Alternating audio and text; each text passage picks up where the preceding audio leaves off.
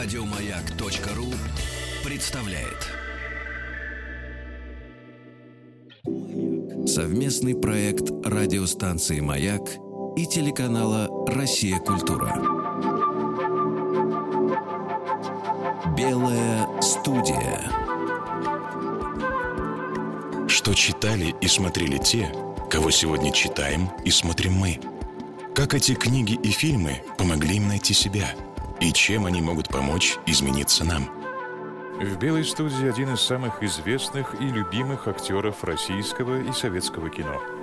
Павка Корчагин в фильме Александра Алова и Владимира Наумова, капитан Грей в «Алых парусах» Александра Птушко, Анатоль Курагин в «Войне и мире» Сергея Бондарчука, Вронский в фильме Анна Каренина Александра Зархи, Иван Варрава в фильме «Офицеры» Владимира Рогового.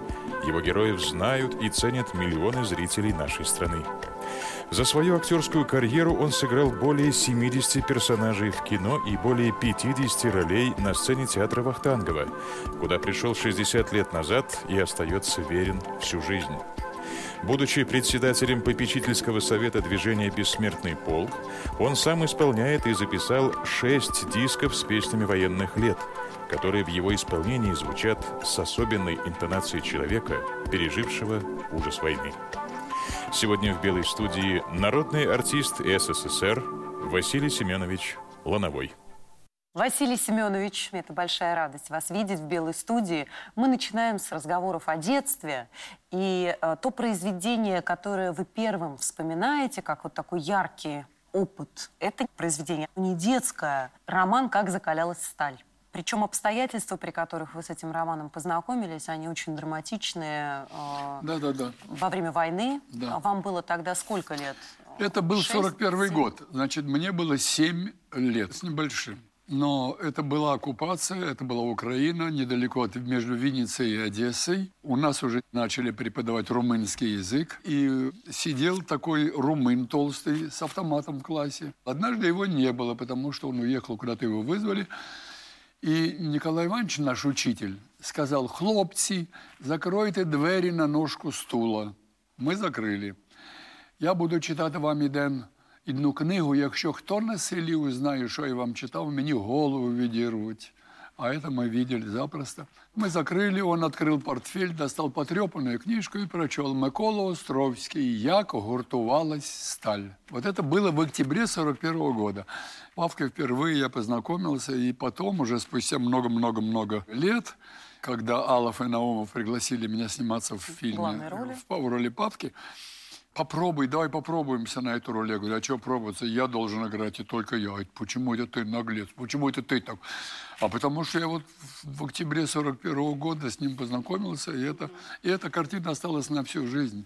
И мне до сих пор обидно, что «Как закалялась сталь» выключили из программной воспитательной в школе. Вы знаете, здесь важно, наверное, еще то, что, э, и я надеюсь, что этот роман вернут в школьную программу, потому что, может быть, его как-то исключили на волне такой борьбы со всем, что было э, в прошлом, совершенно неоправданной на самом деле. Ведь э, как закалялась сталь, не случайно Андрей Жид, назвал его коммунистический, коммунистический Иисус Христос, Христос да? Да, да. встретившись с Островским. Это не только Андрей, это и другие писатели французы, которые приезжали и читали роман «Как закалялась сталь». Потому что ведь что главное для Павла Корчагина? А, это то, что он готов абсолютно беззаветно себя Родина отдать Родина, Родина, а, Родина. тому, во что он верит. Да, да. То есть для него вера э, в счастье тех людей, для которых он вот так беззаветно и трудится, и борется, причем абсолютно бескомпромиссно, безжалостно по отношению к самому себе и до самого конца. Абсолютно. Абсолютно. Это удивительная вообще, конечно, личность была. Но это свойство русичей во многом. Угу. Не всегда, не стопроцентно, но во многом. Это свойство, вот то, что сейчас бессмертный полк идет в Австралии 9 мая, несут портреты русичи, которые там в Нью-Йорке, в Лондоне, в Париже, в Берлине, в Израиле – несут 9 мая. Именно портрет. поэтому, вы знаете, к счастью, не прижилась у нас вот эта такая циничная идея, что э, индивидуализм выше, Все-таки чем... насаждается усиленно. С какой радостью люди вернулись к вот этому пониманию да, того, да, да, что да. быть вместе да. это важно. А, И действительно, «Бессмертный полк», в котором вы принимаете очень живое участие, Нет, ну, действительно, это замечательно. Это точно и Пушкин. Гордиться славой своих предков не только можно, но и должно. Не уважать онное есть постыдное малодушие. Александр Сергеевич, зря не- ветер не, не- не колышет. Александр Сергеевич, при том, что ему а, была свойственна и легкое отношение, невероятная ирония а, и так далее, но вот он не был ироничным в том смысле слова, таким вот иронично-циничным немножко. Александр Сергеевич, он не боялся самых высоких слов Ну, ну, ну. и умел именно в силу своего гения и своего таланта придать им такую чистоту, ясность и простоту, что эти слова не, не выглядели пафосом, Да-да. а отзывались Не в каждом. пафосно выглядели, да. Кто бы мог подумать, что ты доживешь до такого дня. Спрячь пистолет и никому никогда об этом не рассказывай. Самое дорогое у человека – это жизнь. Она дается ему один раз, и прожить ее надо так, чтобы не было мучительно больно за бесцельно прожитые годы, чтобы не жег позора за подленькое и мелочное прошлое, чтобы, умирая, смог сказать, вся жизнь и все силы были отданы самому прекрасному – борьбе за освобождение человечества. Значит, бороться, бороться до конца. Это осталось на всю жизнь, как одно из главнейших воспоминаний, это факт. Причем не только в отношении Павки Корчагина и «Как закалялась сталь». В самодеятельности в 1947 году, в 13 лет, Дворца культуры автозавода, ЗИЛ. и я там уже занимался, и 13 лет мы выпустили там фрагменты из романа «Война и мир». Мы читали в этом возрасте, и я читал первый выезд Наташи на бал. Я тогда читал, я до сих пор это читаю, и это поразительно красивая русская проза. Наташа танцевала превосходно. Ножки ее в атласных бальных башмачках быстро, легко и независимо от нее делали свое дело, а лицо ее сияло восторгом счастья. И едва князь Андрей обнял этот тоненький подвижной стан, и она зашевелилась так близко от него и улыбнулась так близко ему. Вино ее прелести ударило ему в голову. Он почувствовал себя ожившим и помолодевшим. Вот что это такое в 13 лет? Так вдруг на всю жизнь осталось. Вы тогда понимали, что такое вино ее прелести ударило ему в голову? Я не пони... Как-то может быть, даже не понимал, но ощущал, что это красиво. Это точно. И, понимаете, и, и вообще тогда окружали люди намного старше меня, вот эту народную студию. И очень много было получено там, в этом возрасте. Там были замечательные люди, а мы были мальчишки 12-13 лет. Вы знаете, что еще чудесно, когда вот э, читаешь про ваше детство, вы очень рано стали знакомиться с самыми масштабными произведениями литературы. Вот иногда говорят, что зачем ребенку в школе изучать «Войну и мир», «Братьев Карамазовых», он не готов Да. к этому. Мне кажется, вы абсолютно правы, что ребенок В старшем классе это более чем он готов. Вопрос в этом, что он останется на всю жизнь прикованным к этому роману, если он прочтет в этом возрасте. А если он прочтет в 30 лет, это уже многое не нужно будет. И для многое него. утрачено. Что-то ты считываешь, когда возрастом. тебе 16, что-то в 30, что-то в в 45. том-то и дело. Совсем недавно, ну, относительно недавно, несколько лет назад, или сколько лет прошло, вы а, снова обратились к чтению. Вот это большой такой был проект «Князь Андрей» а, в 20 монологах. Да. А, на радио вы да, прочитали, да. и в частности там тоже был этот эпизод бала Наташи Ростовой,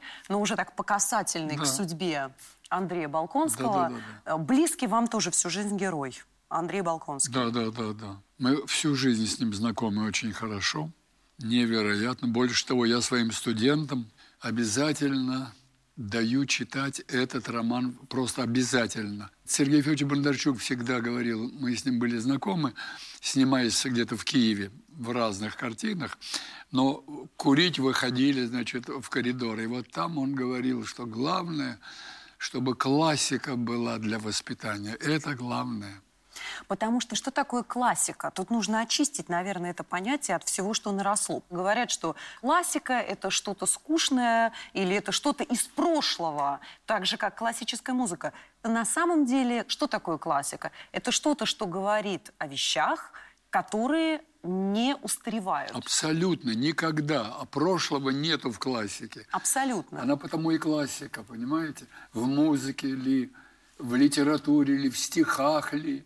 И все то, чем э, живет и болеет Андрей Жизнь Балконский, человеческая, да. абсолютно резонирует и Абсолютно. соотносится с тем, что может испытывать человек в 2017 году. Да, да. Но Андрей Балконский, и, собственно, Толстой об этом тоже пишет, человек большой такой гордости, переходящий даже в гордыню. У вас было много персонажей, которые вот где-то на стыке этих качеств себя находили. И даже, даже на театре приходилось играть в спектаклях в классике. И аттестат зрелости. Да, это первая картина. Ваш персонаж Листовский, Валентин, он такой, с одной стороны, однозначно Задира, гордыня. эгоист, гордец. да, да, да. С другой стороны, когда ты сейчас смотришь на него, он классический такой талантливый индивидуалист на фоне людей, которые стараются его как бы под свою гребенку, что типа Да. не надо приходить в костюме демона на праздник, надо приходить в костюме лисички и так далее. Нет, но, понимаете, э, все свойства, присущие человеческой жизни, все, и, и пафос, и ирония, и э, самореклама, все, но потом созревает все-таки такая церковная истина, нравственность, величайшая ценность жизни человека. Ну, я должен сказать, что это вообще классическая литература. Вот смотрите, Анатоль Курагин, эгоист, страшный эгоист в «Войне и мире». Все. Но у меня был случай, когда меня, я был утвержден на эту роль.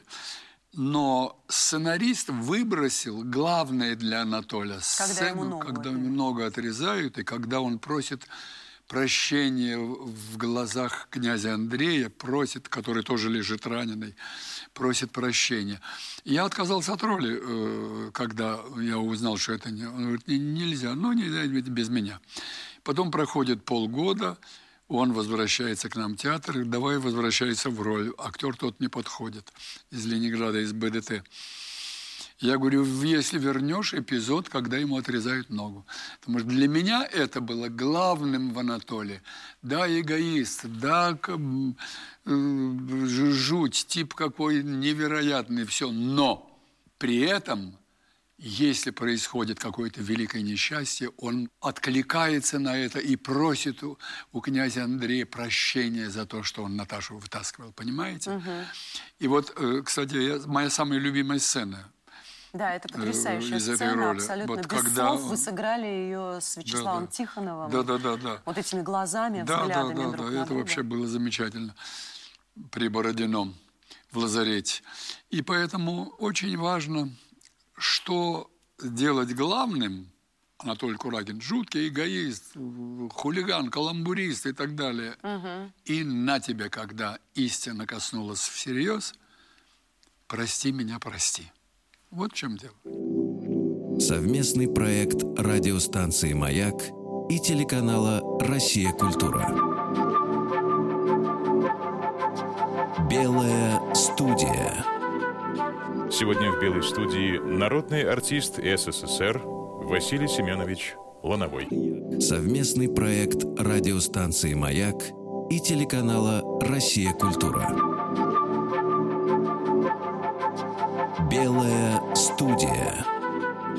Сегодня в «Белой студии» народный артист СССР Василий Семенович Лановой. Вам кажется, что у Льва Николаевича было к нему такое вот двойственное отношение? Потому что ведь Лев Николаевич, конечно, Курагина не щадил. Курагин воплощал все то, что Лев Николаевич ну, Ненавидел. не- ненавидел. Но да. тем не менее, вот это вот в этом эпизоде, когда он увидел, что уносят ногу с белым мясом, это его нога была, что, что могло с ним произойти? И наткнулся на эти глаза князя Андрея. Вот в этом-то вся и штука. Может человек, как вам кажется, прийти без такого испытания к перерождению? Да, конечно, но все-таки человеку дана воля и мозги, так что это иногда. Может художественный опыт человека так изменить? То есть вот, как вам кажется, искусство в По-моему, состоянии... да. Вот это и является интересным в творчестве.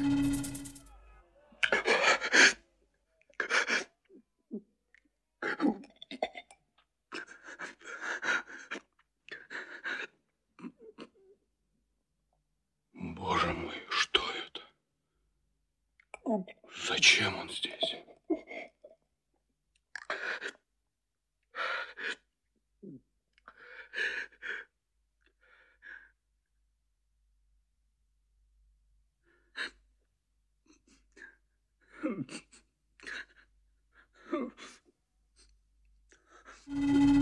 А у вас было в жизни, когда вы вот так переоценивали что-то, допустим, в себе, в своей личности, например, признавали, что вы где-то были неправы а, в молодости, может быть? Наверняка.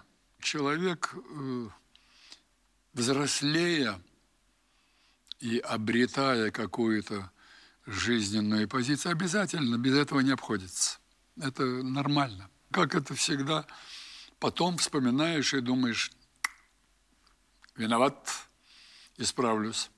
Бывает такое. Конечно. Никогда не поздно исправиться. Думаю, что для самого человека нет. Никогда не поздно. Главное, чтобы это было заложено в природе его. У вас было много таких ярких персонажей, которые переживают как раз вот этот вот момент исправления какого-то человеческого. Это и Листовский, и Тулин, прекрасный ваш персонаж. Тулин замечательный, но Тулин это я специально попросил вот такую полуотрицательную роль, как считал э, Гранин сам, что это полуотрицательно. А потом он, кстати, со мной согласился и сказал, что очень правильно, что он потом в конце становится другим человеком, Тулин. Есть х- хороший юмор у него вообще в принципе. Это тут очень важно, чтобы это было. Слово юмор вы сейчас упомянули. Вы много лет являетесь артистом театра Вахтангова, который невозможен без юмора, без иронии, без смеха, без фарса какого-то. Конечно. При этом, в общем, вы играли в таких картинах, которые, ну, как раз э, это такая драма-драма. Да, комедия почти не встречалась, Да. кроме полосатого рейса. Ну да, там ваш прекрасный Да. эпизод. Да, Группа да, в да, полосатых купальниках знают все. Великолепный ваш там тоже персонаж такой, герой. Красиво плывут. Вон та группа в полосатых купает. Это великолепно. И Вот это такая классная вахтанговская краска абсолютно. Но вот все-таки эта вахтанговская школа, она вам что-то давала в тот момент, когда вы играли драматические роли, в которых, казалось бы, нет совсем места для иронии, для юмора, для улыбки? Ну, а как же? Это обязательно должно быть. Это, как знаете, у Пушкина. «Я скоро весь умру, но тень мою любя, храните рукопись о друге для себя».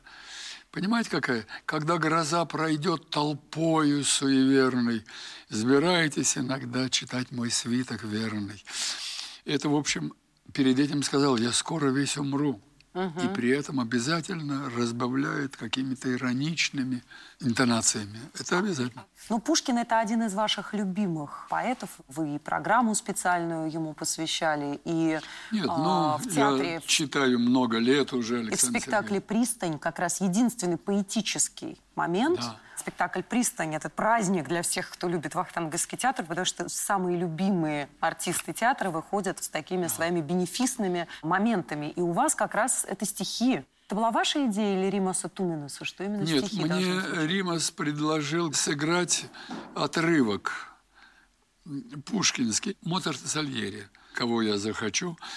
Я прочел, а потом сказал, э, а можно я просто почитаю? Он говорит, давай попробуем, давай попробуем. И вот просто читаю до сих пор и люблю. И мне кажется, зрителю это тоже очень нравится. Так мне кажется. Очень. И вообще спектакль замечательный, хотя, конечно, невероятно печально видеть, что, а, например, Уходит. Галина Коновалова, которая была блистательна, Да, да, это да, был уходит. ее просто невероятный какой-то 93 года. бенефис, когда она Да, читала, зал просто и, конечно, Да, да. Юрий Васильевич. Да. Да. Ну вот, а э, я вот и вчера мы играли, кстати говоря, Да? «Пристань», да. Но это чудо пристань, что вот именно сделали спектакль, в котором можно видеть... э, Уходит, уходит, уходит, а спектакль не, не вводит других актеров. Вот все, вот то, что Юра ушел, Коновалова ушла, этих двух отрывков уже нет. Да. А я вот видела, когда они еще были. Да, Счастье именно какое. это. И это очень важно. И то, что не вводят, тоже правильно. Да, это, это ведь к юбилею готовился. Прошло пять лет. Но уже ушли некоторые. Еще один-два человека из стариков уйдут, и все, спектакль будет закрыт. Дай бог, чтобы долго-долго. Этот спектакль еще Потому существовал. что я тоже люблю очень. Вот это название спектакля «Пристань». Пристань – это дом. Это где мы, куда мы возвращаемся. Дом, где мы воспитывались, где мы жили.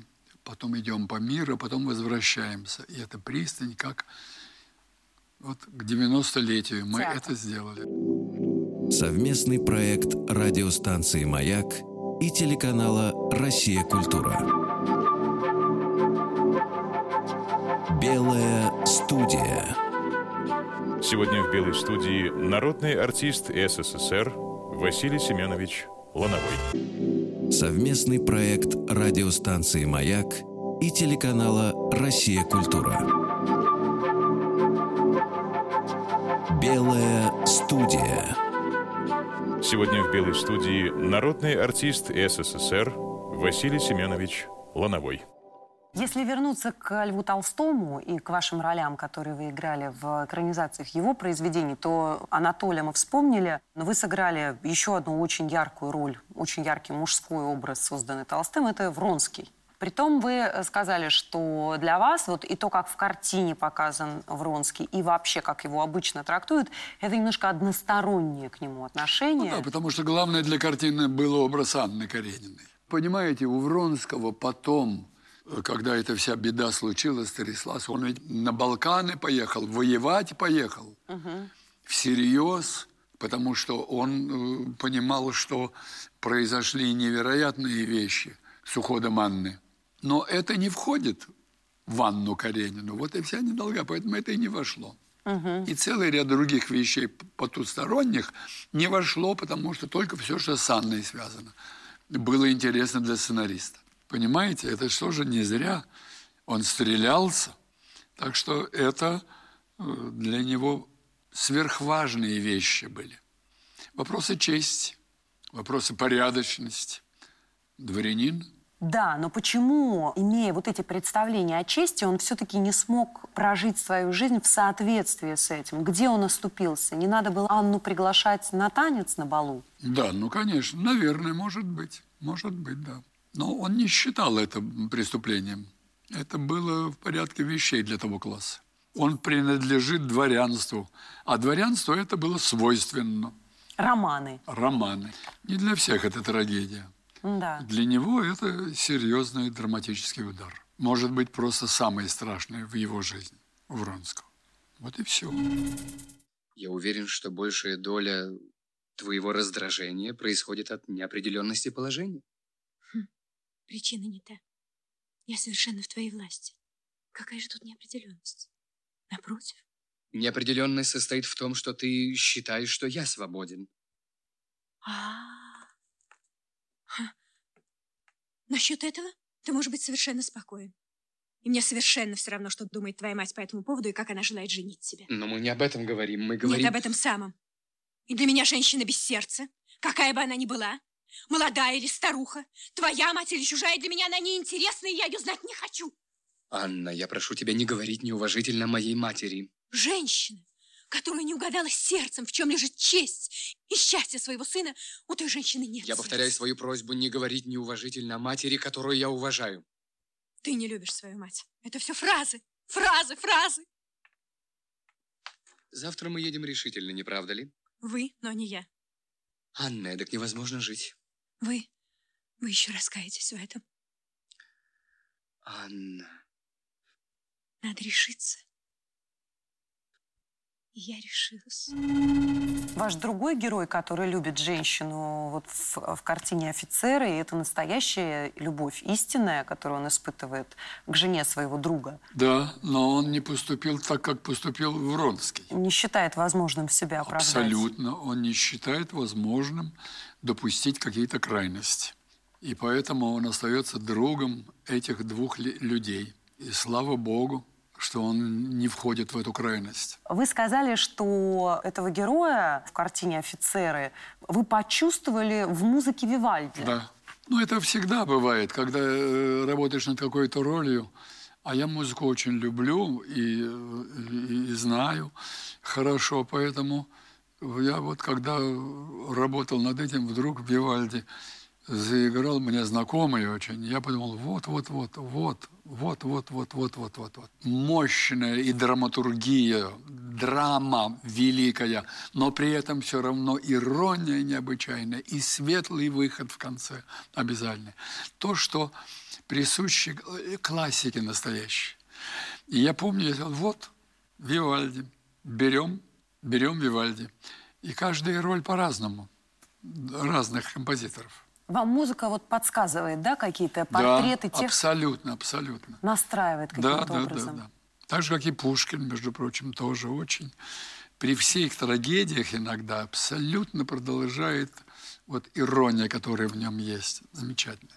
Невероятная. Юмор у него был просто потрясающий. Да, да. Там из Онегина уже когда он понял, уже мне скоро 30 лет, э, полвека, уже мне скоро 30 лет. Когда я читаю, это в зал хохочет.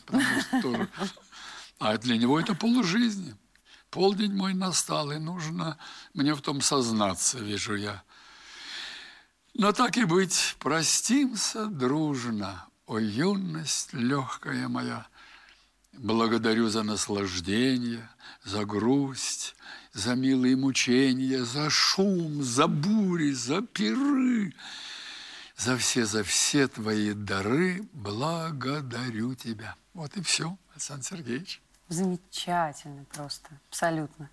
Пушкин, конечно, удивительный. Тобою среди тревог и в тишине я насладился и вполне довольно.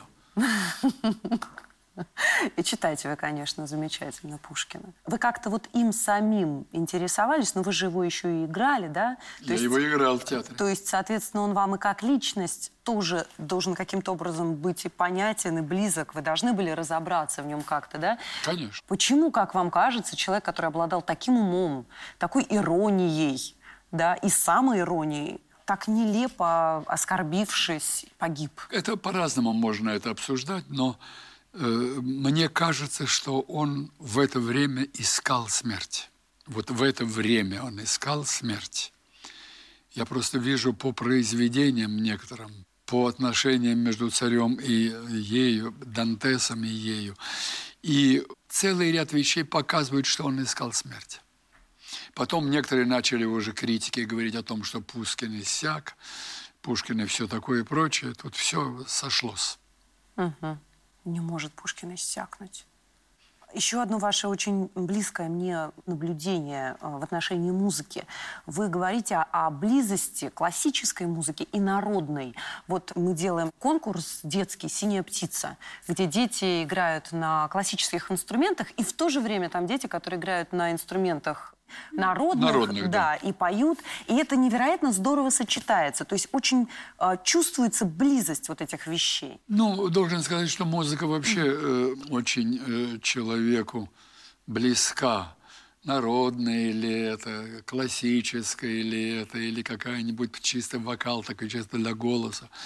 Близка э, человеку, потому что самое близкое расположение к душе человеческой музыки, понимаете? И мне кажется, что это нормально и естественно. Почему мы так любим иногда петь песни, которые мы в детстве пели?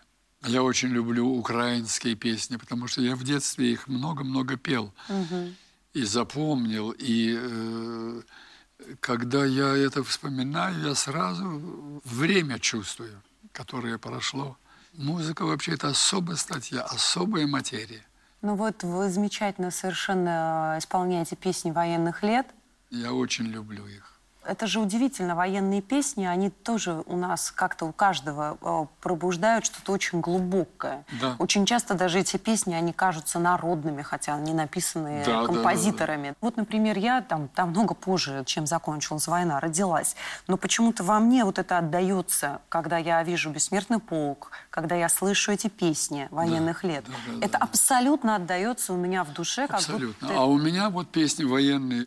Был Черков такой замечательный актер. Мы дружны были, но он старше намного меня был. И однажды он говорит, ты чего поешь?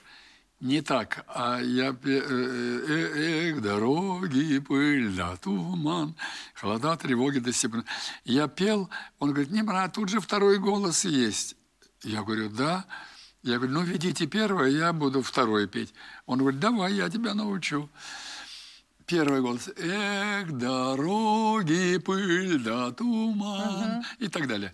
А первый голос, второй голос. Эх, дороги, пыль да туман. Холода, тревоги, да степной бурьян.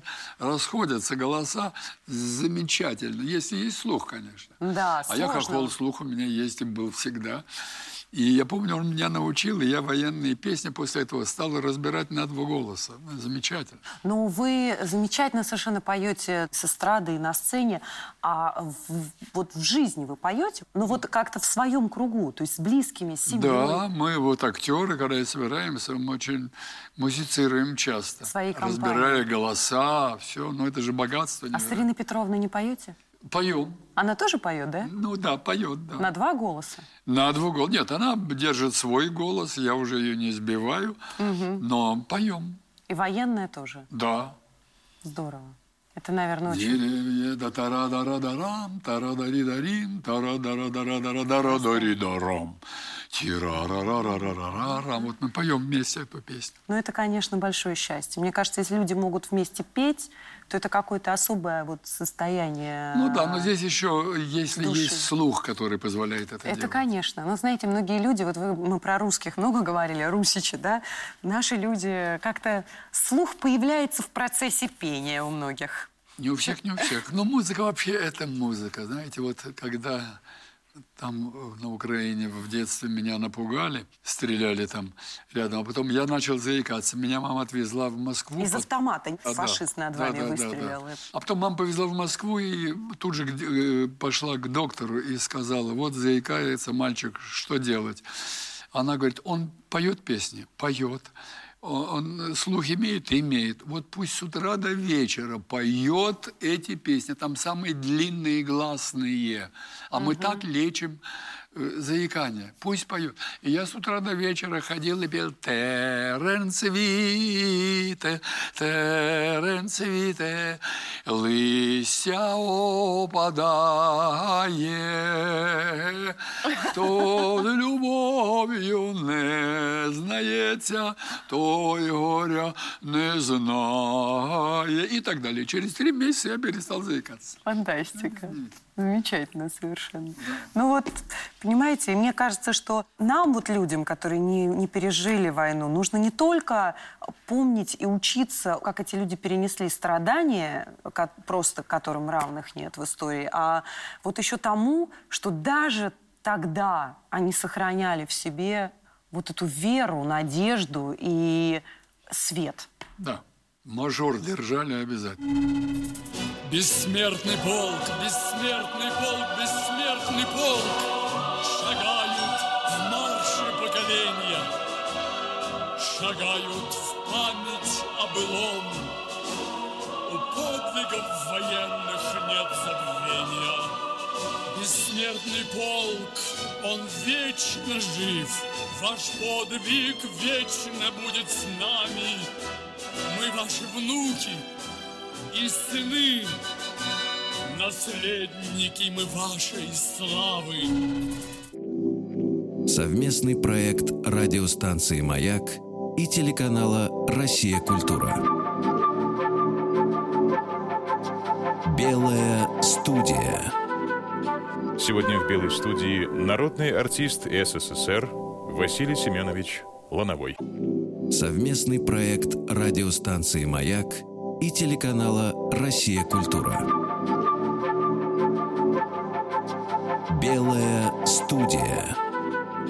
Сегодня в «Белой студии» народный артист СССР Василий Семенович Лановой.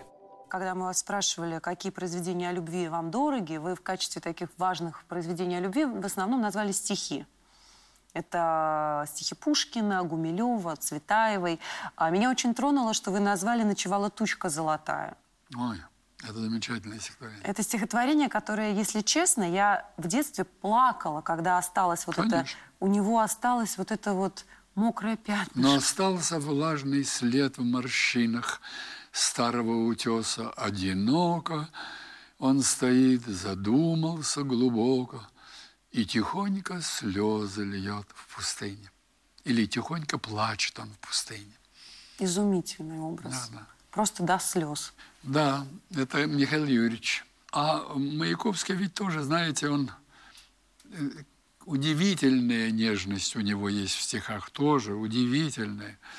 Я очень люблю про это его поэму замечательная. Это, это. «Прошение на имя», четвертая глава, я часто ее читаю. Замечательная. И потом в конце врезал американцам. «Скрыла та зима худая и строга всех, кто навек ушел ко сну. Где уж тут словам, и в этих строках боли волжской я не коснусь. Я дни беру из ряда дней, что с тысячей дней в родне, из серой полосы деньки их гнали годы водники, не очень сытенькие, не очень голодненькие. Если я чего написал, если чего сказал, тому виной глаза небеса, любимой моей глаза, круглые да карие, горячие да гари, да гари, ну и так далее. Это большое, замечательное стихотворение. Ушли тучи к странам тучным, за тучей берегом лежит Америка. Лежала, локала кофе, какао в лицо вам, толще свиных причуд, круглей ресторанных блюд. Из нищей нашей земли кричу, я землю эту люблю. Можно забыть, где и когда пузырь с силой забы, но землю, с которой вдвоем голодал, нельзя никогда забыть. Владимир Владимирович. Класс. Просто класс. Вы сыграли много таких героев, которых можно отнести к категории принцев. И даже настоящих принцев тоже. Например, наверное, такой вот главный принц э, в литературе в русской – это капитан Грей э, в «Алых парусах», потому что это, не... Это про- романтик. Да, это не просто принц, это такая, это мечта, это вера в чудо. Если человек жаждет чуда, сделай ему это чудо. Новая душа будет у него, и новая у тебя. Это Грин. Это удивительно. Да, это, это то же самое, что для офицеров есть такая профессия защищать свою родину. А это для алых парусов. Да. Цитата просто. Вы, говоря об этой роли, сказали, что это философия сильных людей, жажда чуда. Наверное, да. Это немножко парадоксально, потому что нам кажется, романтик это наоборот такое вот что-то возвышенное, воздушное. Да, летающее в Одно другому не мешает. В том-то и дело. Может Я- быть вот таким, но, но, но верить в то. Мне кажется, вообще только так и можно. То есть без веры во что-то Большое, нельзя быть сильным. да, совершенно верно. Только вера вообще помогает, наверное, победить страх. Или снизить давление. Помогает снизить давление. Да, да, когда начинаются такие вздрызги, если в это веришь, понимаешь, что все вернется на свои места, все в порядке будет. Верить в это надо. Помимо всего прочего. Это какая-то цельность такая вот человеческая. Да. На- Верить в это, да, да. Потребность у человека верить есть. У любого, у каждого. Вы сами романтик? Вы знаете потом, когда я уйду. Ладно? Могу быть, а могу и не быть. По-разному. Как складывается. состыковывается с жизнью. Совместный проект радиостанции «Маяк» и телеканала «Россия. Культура». Белая студия. Сегодня в «Белой студии» народный артист СССР Василий Семенович Лановой. Еще больше подкастов на радиомаяк.ру.